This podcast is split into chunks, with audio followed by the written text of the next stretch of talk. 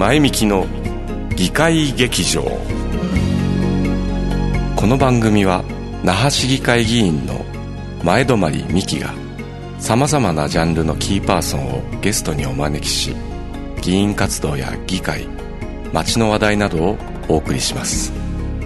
おはようございます那覇市議会議員の前泊美樹ですえー、さて、えー、もう6月定例会ですね、えー、28日で、えー、閉会、まあ、様々な案件がありました。えー、どうぞ、あの、ニュースにもご注目いただきたいと思います。えー、さて、今回の前向きの議会劇場は、6月ということで、えー、6月は沖縄県民にとって非常に大事な慰霊の日があります。えー、6月23日、皆様、どのようにお過ごしになったでしょうか。えー、ちょっと遅ればせながら、えー、今日の番組は、えー、慰霊の日特別企画として、えー、お届けしたいと思います。えー、本日は、えー、昨年もこの時期お話をお伺いしました、えー、首里城の地下に眠る第32軍司令部号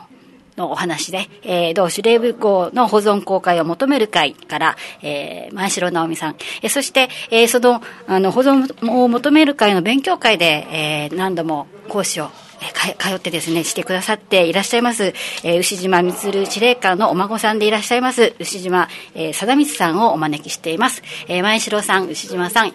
おはようございます。おはようございます。はい、よろしくお願いします。なんかお二人の声は、あの、爽やかな感じで はい、爽やかな朝にぴったりかもしれませんね。よろしくお願いします。はい、えさて、では、あの、えっ、ー、と、今回は牛島貞光さんの話を主にお伺いしたいと思うんですが、まず前城さんに、はい、えー、第32軍司令部号の保存公開を求める会の活動について簡単にお伺いしたいと思います。はい。あの、今のところですね、コロナ禍なので、あの、大きな学習会とかができないので、模型、ジオラマとかパネルを展示して、現在は琉球新報ホールの方で6月20日まで展示しながら、DVD も流しながら皆さんに第32軍司令部号がどこにあるか、どういう役目をしたかというのを周知する活動を行っております。はい、あの那覇市役所の、ね、ロビーでもなさっていましたけども、はい、これは7月も続いていく活動ですか、場所がそうなんですけども、コロナ禍であの首里城も県立図書館もクローズしてしまったので、はい、はい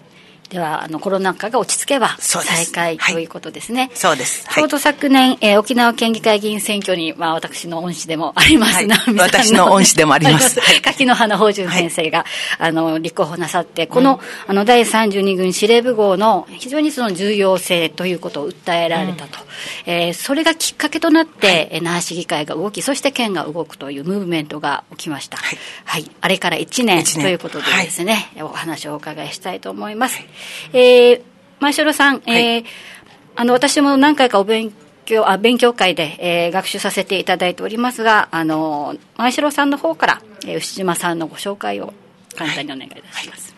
ちょうどですね、去年の慰霊の日、6月23日に、ニュースを見てたら、牛島貞光さんが出ておりました。初めて見ました。そして沖縄にいると分かりました。それであの、恩師の掛七先生は、すぐに連絡を取って、牛島貞光さんに自分たちの学習会でぜひ講師をしてくれと頼みました。それを牛島さんはもうすぐ気軽にあの、イエスと言って、6月28日、7月22日と7月24日、3回ぐらい勉強会をしてくれました。牛島満の孫であるということで、あの、いろんな方がいろんな意見を言う中で、牛島貞光さんが、こう、平和を願う、この気持ち、そして、あの、素晴らしい調査をして、勉強会の中での講師としてもすごく素晴らしい方だと思って、ね、はい、来るたんびにオファーをしております。はい、はい、その牛島貞光さんが今日たまたま沖縄にいます。はい、そしてたまたま前向きに出てくれます。はい、素晴らしいと思います。ありがとうございます。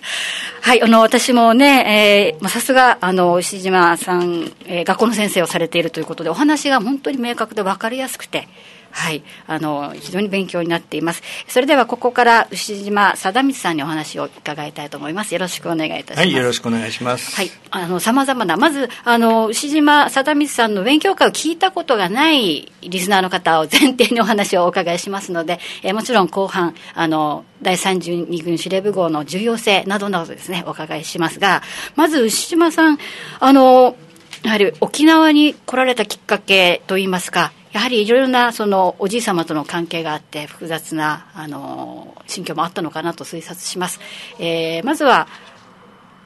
おじい様のお話からお伺いしましょうか。どういった方そうですね。あの小さい頃から、まあ、あなたのおじいさんは偉い人だったんだよっていうことを言われて育ったんですけれども、うん、まああのうちには2つ棟があって別棟の方には祖母が住んでましてそこにはあの軍服を着た祖父の写真が飾ってあって、まあ、それ以上のイメージはあんまりないんですよね。うん、でただあの私が教員になった頃はあのまだ戦中派の教員たちがいっぱい、はい、あの学校現場にいましたのでその名前からですね貞光の満っていう字がついているので、はい、まあ、どうしても司令官のお子さんですか、まあ、子供のわけはないんですけれども、うん、お孫さんですかとか親戚ですとか言われて、えー、育ちました。でただあの、まあ、平和教育はちゃんとやりたいというふうに思ってたのでそうするとですねあのこう沖縄に行きたいという気持ちはあったんですけど行ったら多分あのすぐ司令官のこう、うん、近くの人だっていうことは親戚筋だということは分かってしまうのでそうその時に何て言われて、えー、まあお,、ま、お孫さんですかって言われて、えー、違いますとは言えないので、うん、そうですって言った時にその後飛んでくる言葉がどういう言葉かっていうのがよくわからない。でそこにどう返したらいいのかっていうことがあってなかなか沖縄には来れなくて来たのがあの40歳の時ですね、はい、1994年。ぐらいです、はい、はい、まあそこでえーと、初めて県立の前の資料館で、えー、最後まで関東市悠久の大義に行くべしと45年の6月19日に出されたあの牛島満の命令文によってですねあの沖縄戦は終結しなかった終わらなかったんだっていう展示を見て、まあ、そこでかなり衝撃を受けて、まあ、それからいろいろ調べるようになっていきました。で、あの結構、その一番最初に出会ったあ平和ガイドの人が、えー、沖縄戦についてかなり詳しい人で、うん、まあ実は自分はその牛島光の孫ですよって言ったらすごく驚かれてで自分はですねそこのまあ、沖縄に来てその平和ガイドの人に沖縄戦南部戦績を案内してもらえば自分なりに心の整理がつくと思ったんですが、うん、その方は、まあ、川光明弘さんという人ですけれども、えー、おじいさんのことをご自分で調べられたらどうですかと。で、私もお手伝いしますっていうふうにおっしゃったんですよ。で、私は、そのね、戦績のツアーに行って沖縄戦って何かって学習すれば、気持ちの整理がつくと思ったんですけれども、まあ、宿題を出されましてですね、はい、あの、学校の教員なんですけど、宿題嫌いなんで、はい、その宿題のためにですね、延々ともう二十何年、沖縄に通い詰めてるというようなところがあります。はい、うんその宿題というのが、あの、まあ、きっかけ、通い詰めるきっかけというふうに伺って、伺いましたが、あの、ということは、当時は、その、今のようにご講演をされて回っているというわけではなかったわけです、ね、そうですね。あの、最初にどちらかというと、えっ、ー、と、沖縄の気候と暮らしとか、うん、それから、まあ、サトウキビを、お絞ってですね、あの、砂糖を作るとかね、そういう授業実践をしてましたので、うん、えーで、あと、基地問題については非常に関心があったので、あの、ね、間もなく6月30日は宮森小学校に、1959年にジェット機が墜落した日ですよね。はい、あの、それはショックですね。あの、授業をしてたら突然ジェット機があの教室に飛び込んでくるっていう話で、まあ、その授業作りをしてたので、そっちの方が、あの、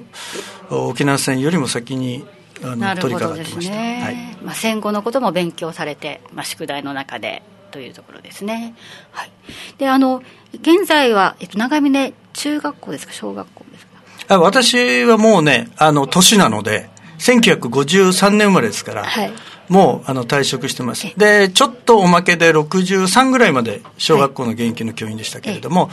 えー、その後は退職して、はい、自由に暮らしてます、沖縄のその学校でもあの講演をされたりというような、はい。えっと、豊見城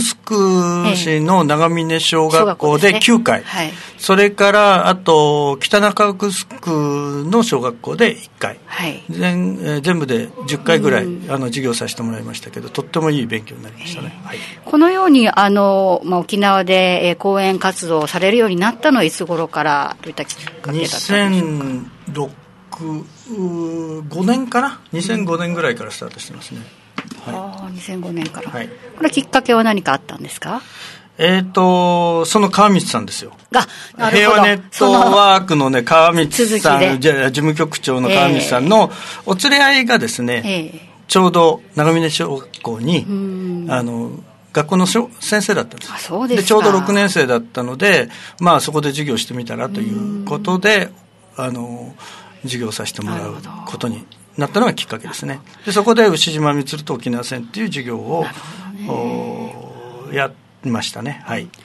あの沖縄の子どもたち、また、また沖縄の先生方も、まあ、どのように平和学習をしようかというようなところで、いろいろ試行錯誤していると思いますけども、その反応っていかがでしたか？いや、あの、最初はあんまり上手じゃなかったと思うんですけれども、でも、あの、すごく食いついてきてくだ、子供たちは関心を持ってましたし、それから、まあ、あの、日本軍の2つの命令によって県民の犠牲がどういうふうに増えていったのかという授業スタイルだったので、あのこういう授業は見たことがないっていうふうに言ってましたね。だから今までは比較的こう体験者の証言っていうことを軸にした、はい、623の取り組みだったと思いますけれども、そうではなくてなぜそういう犠牲者がいっぱい出たのかということを、まあ、軍の命令から明らかにするというような形で、まあ、ちょっと堅苦しそうに見えるかもしれないですけどもあのテーマとしては私もその、お祖父のことについて調調べようと思って一番のきっかけはですね南部撤退をなぜややったのかと、えー、祖父がなぜそういう決断をしたのか。であの祖父の人柄について調べていくと家族にとっても優しい、はい。父であったし、それから沖縄の現地の人たちにとってもですね、その祖父と直接接触した人は、うん、会った人は、あのすごく優しい人だったっていうんですね、うん、例えばもうお亡くなりになった宮城吉子さんあの、はい、姫入りのね、はい、あの証言をずっとされていた方も、うん、えー、実は南部撤退の際にあの塚山の号で、はい、あの会ってるんですよね、うん、でその時の様子からとっても優しいおじいちゃんみたいな人だったとか、はい、それからあと司令官宿舎になった国吉さん、はい、この国吉さんも当時6歳で、うん、そのまあそのお家が司令官宿舎に接収されてしまったんだけど、うん、まあ、あの一番座だけが、えー、接収されてて、まあ、うん、同じ敷地の中にお住まいになってたのでそこで、えー、コンペイトとか乾パンをもらったりとか、うん、それからあの馬に乗せてもらった経験とかっていうことですごく優しいあの人なんだなという印象を持たれたみたいですね、まあ、その他実際に会った方は、まあ、軍人らしくない軍人ということでそういう印象を持たれたというふうに言ってましたね。まあ、沖縄の教育現場でまた別の角度でのその沖縄戦というものを知るきっかけになったわけですね。えー、一方でどうですか、牛島さん、東京でもその沖縄戦の話、えー、牛島司令官の話っていうのは、学校現場でなさはい、そうですね。あの、最初はですね、まあ、そういう、まあ、最初は沖縄だったんですよ。はい。で、沖縄の新聞で比較的大きく取り上げられて、うん、で、それを職場で見せたら、うん、あいや、じゃあ、あの、その時は6年生の担任じゃないんだけど、6年生のクラスでぜひやってくれということで、あの、沖縄でやった授業と同じようなことを、あの、その、まあ、学校の中でのゲストティーチャーみたいな形で、えー、させてもらいましたね。どうですか？東京の子はまた沖縄の子と反応が違うと思うんですけど。僕は同じだと思ってます。あそうですか、あのだから戦争を経験してないえー、もう世代ですので親、まあ、祖父母が戦争をいくるばっか経験してるというぐらいですので、まあ、あの東京に子供にとってみれば時間的にも遠く距離的にも遠く、そういう沖縄で起きたことですけども、えー、この沖縄の小学校長峰小で授業をしてたあ子どもたちが祖父母の戦争体験のおじおばあの戦争体験の聞き取りというのを授業中に発表してもらったんですね、はい、でそれは、ね、ビデオで撮っていって、それをあの子どもたちにまあ、沖縄戦の話をした後聞かせるんですよ。で、一人はですね、その宿題だからっていうんで、おじおばあに聞いたけども、目に涙をためて絶対に教えないと。うん、だから辛い戦争体験があって、それは孫や子供にも教えられないような辛い体験があるんだなっていうことが、えー、伝わった。はい、もう一人はですね、あの、10歳、当時10歳だった、うん、あ近所さん、はい。えー、この人が、えー、1歳半の弟をおんぶして、うん、えー、逃げたけれどもその鉄の暴風の中に逃げたけれどもやれやれと思って弟を下ろそうと思ったら上半身がなかったという話を発表してくれるんですよ、はい、で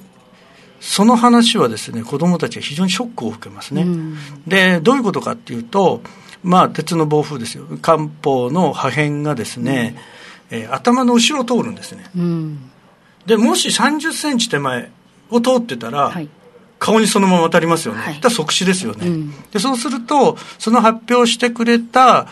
子供のお母さんは、その金城さんのお子さん、うん、お母さんはこの世にいないわけだ、金城さんがいなければ、うん。お母さんもいないし、はい、そのお母さんから生まれたその孫あの、うん、授業で発表してくれるところもいないわけですよね。でそういう話をするとですねそれまでいろいろまああの戦争って遠い話かなと思ってたけれども、うん、実際にはそそういうこうことっていうのは子供たちにはね伝わるんですよ、はあ、なるほど。でそういう話をこうしていくと、えー、東京の子供も沖縄の子供もやっぱりその戦争っていうのが身近に伝わるしその住民が、普通に生活をしているところが戦場になるっていうのはどういうことかっていうことがね、非常によく伝わるんじゃないかなというふうに思いますね。はい、はいあの1994年に、はい、沖縄に来られてからもうにやがて20年ぐらいになりますね。26、26周年あ、26周年になりますね。はい、はい。あの、どうでしょう、沖縄の変化っていうのは何か感じられますか？そうですね。あの、学校現場から言うと、多分、うん、その祖父母の戦争体験の聞き取りができない。うん。えー、という状態その当時は、あの、まあ、豊見城っていうのは比較的あの、ね、サトウキビ畑のあと住宅地になったような地域ですので、はい、いろんな人のその、地元のそこにずっと住んでた人の戦争体験もあったし、えー、それこそ対馬丸の体験の人もあったし、はい、いろんな人の戦争体験が聞けたんですけどもどんどんあの年を追うごとにその実際に体験の話っていうのがほとんど聞けなくなってきてて、うん、えーという状況になりましたね。そうですね。その、まあ、沖縄戦を伝える、まあ、あの、風化の器具がある中での、あの、今の時代の中での話になってきますが、で、そこで、えー、昨今、改めてその32軍司令部号の重要性というのが取り上げられてきました。うん、えー、この勉強会でもね、なんか最近特に足しげく通われてるような印象があるんですが、はい。えっ、ー、と、その中で、えー、本当に細細かな、あの、細部、細部にわたる、まあ、資料を使って、えー、ご説明をされていますけども、牛島さんがなぜまあこのような活動、足しげく沖縄に通われて伝えたいこと、えー、どうしてこういった活動をされているのか、この32軍司令部号の重要性などについていかがでしょうか？はい。えー、まあ、私にとってみると祖父がなんで南部撤退を決断したのかということ、うん、それから6月19日の最後まで関東市の命令をどうして出したのかっていうのが、まあ、私が祖父の足跡をたどる上でとても重要なテーマになってるんですけどその南部撤退を決定した場所ですよね、はい、起案をして、まあ、その作戦を考え部下が考えてそれを、まあ、作戦会議をしてえーまあ、5月の21日の夜ですけれどもで翌22日にはそれを決断をしてということで、うん、まあ言ってみれば南部撤退日本軍が南部撤退したことによって沖縄戦の悲劇というようなものがねあの全部凝縮するような形で、はい、その南部の悲惨な戦場になるわけですね。日本軍と住民と米軍が混在した戦場が起きてしまった。その中でさまざまな悲劇がね起きたわけですけれども、うんえー、それを決定した場所であるということで、じゃあそれはどんなあものなのかな、それから、えー、内部はどうなってるのか、はい、先ほどね、紹介あったように、司令部としての機能はどうだったのか？っていうことをぜひ知りたいなと思って、まあ、細々と調査をしてたんですね。で、たまたまですけども、97年の8月にですね、えー、当時、太田県政の時に、はい、あのまあ、公開保存の調査をして、それを基本計画という形で、え公開して、これから公開するぞっていう時だったよね。で、えー、まあそういう時期もあったので、うん、まあ、ダメ元で、あの、県の平和推進課にお願いをしたら入れてくださったんですよ。はい。で、まあその様子、内部の様子などをビデオで撮影をして、まあ自分で持ってたわけですね。うん、で、まあ今回、この求める会なんかができて、えー、この保存公開をしよう、うん、でも保存公開するためには内部がどうなってるかってみんな知らないと、ねえ。え、運動としてもそれからねそれからみんなの関心としてもね出てこないですよね、なので、えー、まあ少しだけ私は皆さんよりもちょっと知ってたっていうことがあるので、そのビデオは公開したりとか、それから、あの、まあ、司令部に関する調査資料をいろいろ読んでいったりすると、やっぱりいろんなことがわからないことだらけでいっぱい出てくるんですね。はい。だから、そういうことについて、まあ、求める会の人たちなんかと一緒に、その調査をしたりとか、それから、その中がどうなってたかっていうことをやりたい。でもう一つまだ時間大丈夫ですか？大丈夫ですよ。あの8月15日になると歴代の天皇とか総理大臣が過去の戦争の反省とかって言いますよね、はい。えー、でもその反省の中身ってなんかそれをきちんと伝えられたことがあるかなと思うんですよ。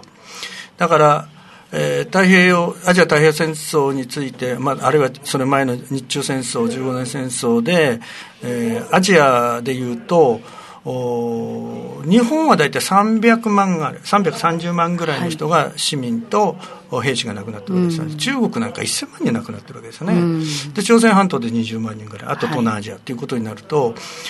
えー、この一体過去の戦争ってどうだったのかっていう学ぶ場所がねだから、えー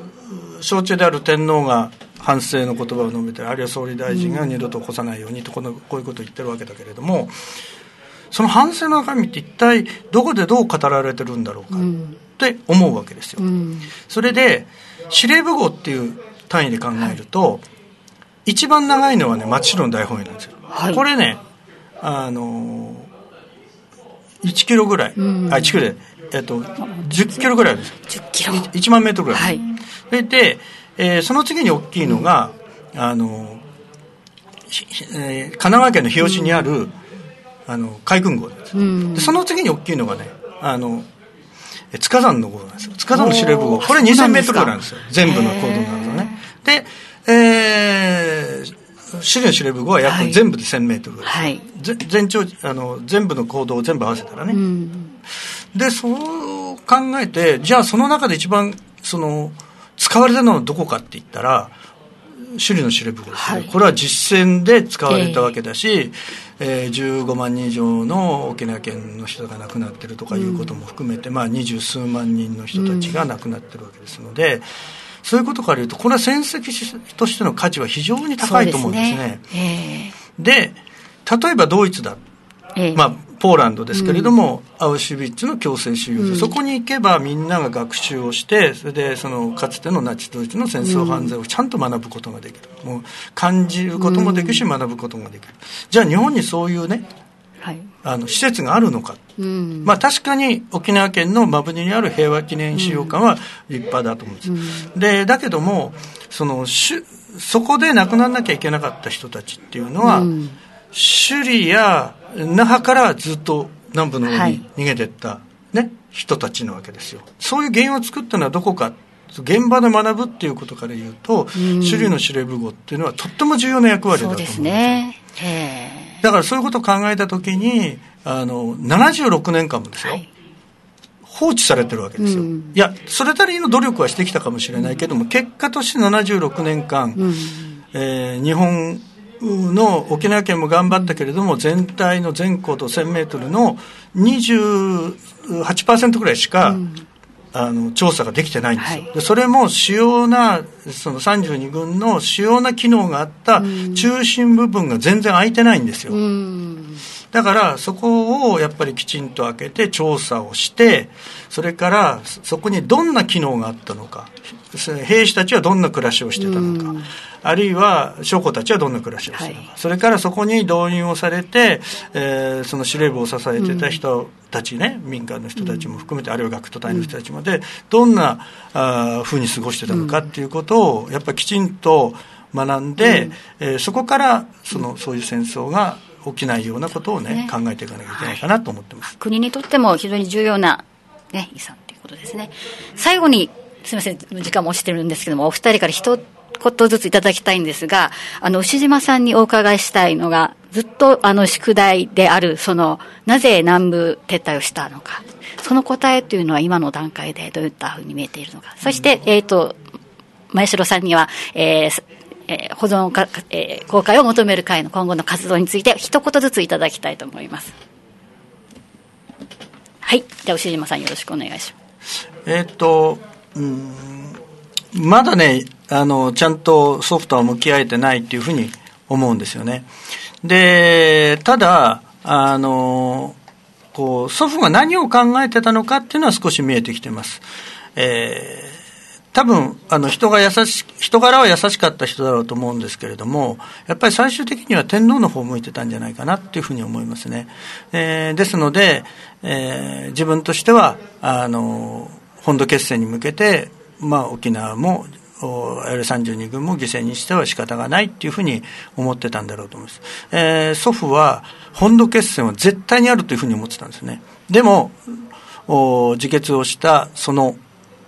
まあ、自決日は6月22日なんですけどね、うん、23日じゃなくて、22日なんですけれども、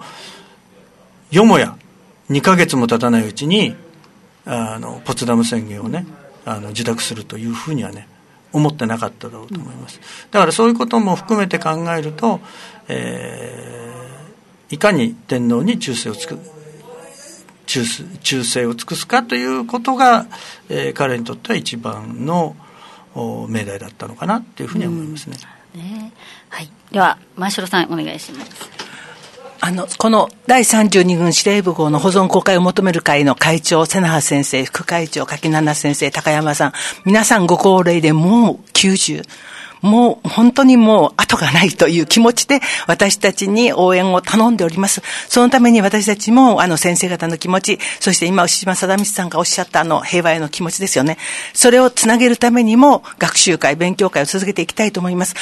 あの、Facebook にも第32軍司令部号だと、あの、アクセスできます。また YouTube では、第32軍司令部号の保存公開を求める会の模型から考えるというところで見れば、あの、牛島貞道さんの映像も流れます。ぜひ皆さんがこの32君司令部号を知って、そして平和へとつなげていきたい。というのが私たち会の目標です。今日はありがとうございました。はいありがとうございます、えー、本日の前向きの議会劇場異例の日企画としまして第32軍司令部号の保存公開を求める会から前城直美さんそして牛島充司令官のお孫さんで、えー、沖縄でもあの講演活動かあの盛んにされてます牛島貞光さんにお話を伺いました。ありがとうございました。ありがとうございました